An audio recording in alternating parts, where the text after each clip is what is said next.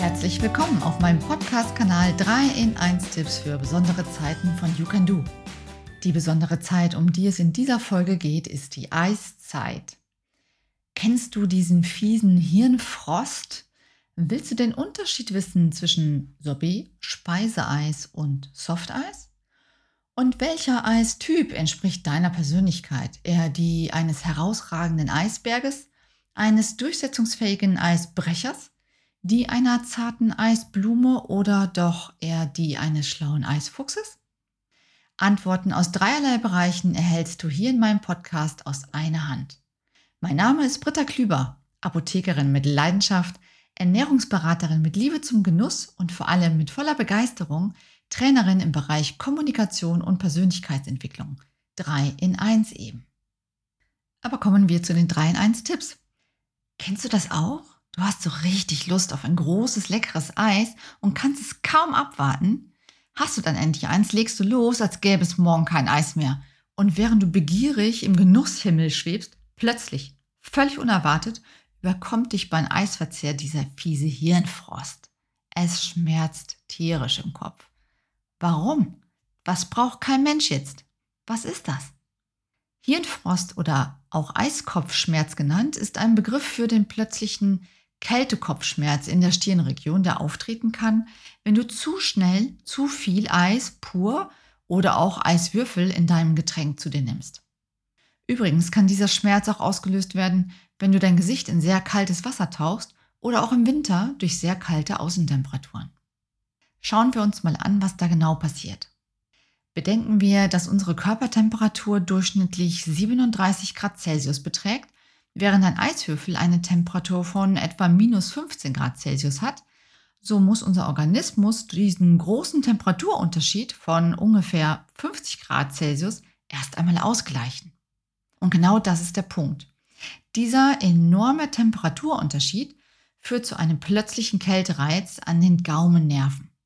Dieses Nervenbündel, in der Fachsprache als Flügelgaumenganglion bezeichnet, sendet daraufhin eine Information an ganz bestimmte Hirnregionen, was wiederum zu einer Schmerzreaktion führt. Ebenfalls ausgelöst durch diesen starken Kältereiz beim Schnelleisessen ziehen sich die Blutgefäße im Kopf schlagartig zusammen, wodurch es vorübergehend zu einer verringerten Durchblutung kommt. Wenn du zu den Migränepatienten gehörst, solltest du daher vorsichtig sein, denn der Kältereiz kann eine Migräneattacke auslösen. Ansonsten hält dieser heftige Schmerz zum Glück in der Regel nur sehr kurz an.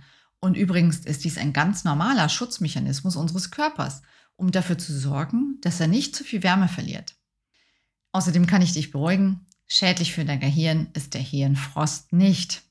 Du willst trotzdem nicht auf ein dickes, leckeres Eis verzichten und fragst dich, wie man diesen fiesen Eiskopfschmerz vermeiden kann? Hier ein ganz einfacher Tipp für dich. Genieße dein Eis langsam und lass es im Mund schmelzen und auch für kalte Getränke gilt, immer schon im Mund etwas vorwärmen. Zum zweiten Teil meines Podcasts. Wie du vielleicht weißt, habe ich einige Zeit in Wien gelebt und aus dieser Zeit gibt es eine wirklich nette Anekdote zum Thema Eis, die ich dir jetzt gerne erzählen möchte. Als hinzugezogene Deutsche lernte ich bei meiner Arbeit in der dortigen Apotheke schnell, dass eine Tüte in Österreich Sackerl heißt. Und was den Standort der Apotheke angeht, so hatte ich wirklich Glück, befand sich neben meiner damaligen Arbeitsstätte eine grandiose Eisdiele. Na gut, in Österreich Eissalon. Bei meiner ersten Eisbestellung, ich wollte gerne zwei Kugeln Eis in einer Waffel essen, las ich überraschenderweise dort etwas von Tüte. Ich dachte mir, Darauf falle ich jetzt nicht rein und wollte natürlich mit meinem neu errungenen Wissen glänzen. So lautete meine Bestellung dann. Grüß Gott, ich hätte gerne zwei Kugeln Eis im Sackerl. Und du kannst dir vorstellen, der Eisverkäufer schaute sehr verwundert und fragend rein, bis mir klar wurde, manchmal heißt Tüte eben doch Tüte. Aber jetzt kommen wir zum eigentlichen Kern der Sache, dem Eis. Ist dir der Unterschied zwischen Sorbet, Speiseeis und Softeis bekannt? Sorbet ist die Bezeichnung für ein eiskaltes Getränk oder eine halbgefrorene Speise aus Fruchtsaft, Fruchtpüree und Zucker. Es gibt auch Sorbets, die statt Fruchtsaft Champagner oder Wein enthalten.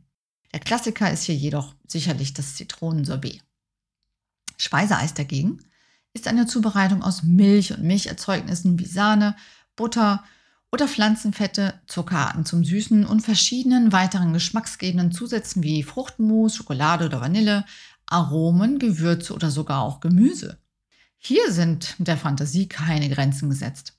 Durch Schlagen oder Rühren bei gleichzeitiger Kühlung entsteht dann aus diesen Zutaten durch den Gefrierprozess auf bis zu minus 18 Grad Celsius eine feste oder pastenförmige Masse, das Eis. Soft Eis ist in Abgrenzung dazu keine eigene Eissorte, sondern beschreibt ein besonderes Herstellungsverfahren. Es ist ein aufgeschäumtes, also mit Luft eingeschlagenes Speiseeis, praktisch beliebiger Sorte, wobei seine Temperatur im Gegensatz zum industriell hergestellten Speiseeis jedoch nur minus 6 Grad Celsius beträgt.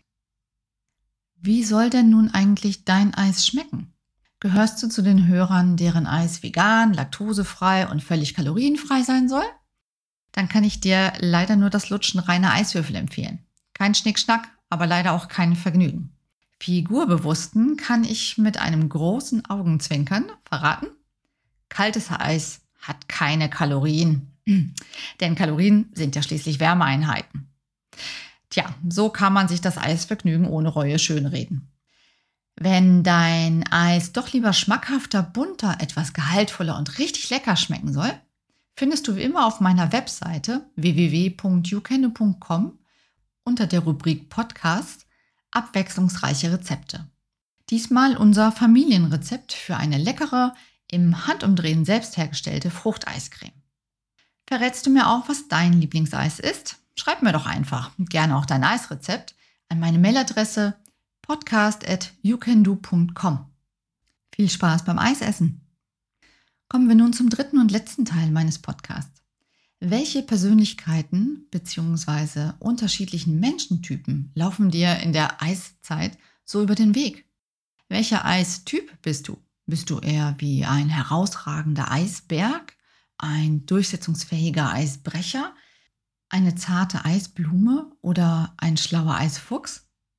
Um das herauszufinden, schauen wir uns an dieser Stelle noch einmal gemeinsam das DISC-Persönlichkeitsmodell an.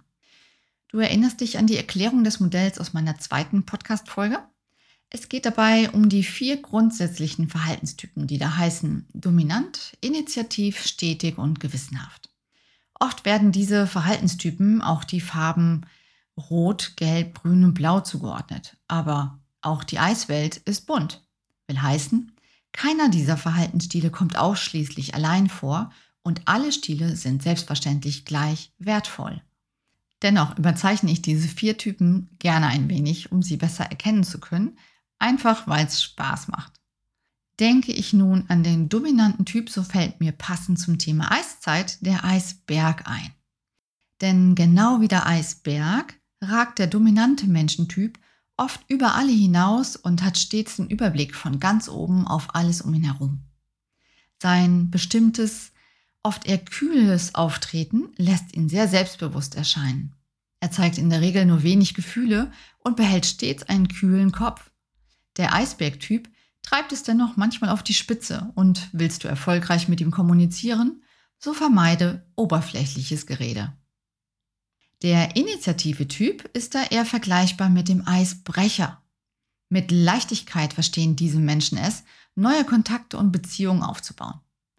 Mit ihrem Wesen durchbrechen sie zwischenmenschliche Barrieren und ihre charmante Art bringt das Eis schnell zum Schmelzen. Der Eisbrecher-Typ ist gerne unter Menschen und recht gesellig, daher trete ihm offen und lebendig gegenüber. Die Eisblume beschreibt hier ganz gut den stetigen Typ. Allein schon durch ihre Anwesenheit schafft sie eine gute und warmherzige Atmosphäre. Begegnest du so einem Menschentyp, so nimm dir Zeit für sie. Bring deine Wertschätzung ihr gegenüber zum Ausdruck und bedenke dabei stets, Eisblumen brauchen Ruhe und Struktur. Unter Druck zerbrechen sie. Und der gewissenhafte Typ? Das ist der schlaue Eisfuchs stets fokussiert auf Logik und die Sache, stets genau und präzise. Er ist auf weiten Gebieten unterwegs, weise und auch manchmal schüchtern. Willst du positiv mit dem Eisfuchs kommunizieren, so bleib sachlich, stelle intelligente Fragen und zeige Anerkennung für seine großartige Expertise. Und welcher Typ beschreibt dich am besten? Ich wünsche dir eine spannende Zeit mit all den anderen wundervollen Eisbrechern, Bergen, Blumen und Eisfüchsen. So, und damit sind wir auch schon am Ende dieser Podcast-Folge. Für eins möchte ich mich bei dir bereits jetzt schon bedanken. Danke, dass du gleich im Anschluss meinen Podcast-Kanal abonnierst, falls nicht schon geschehen, und den Link dazu mit deinen Freunden teilst. Danke. Und wie immer ganz wichtig an dieser Stelle, komm gut durch diese Zeit. Bitte bleib gesund.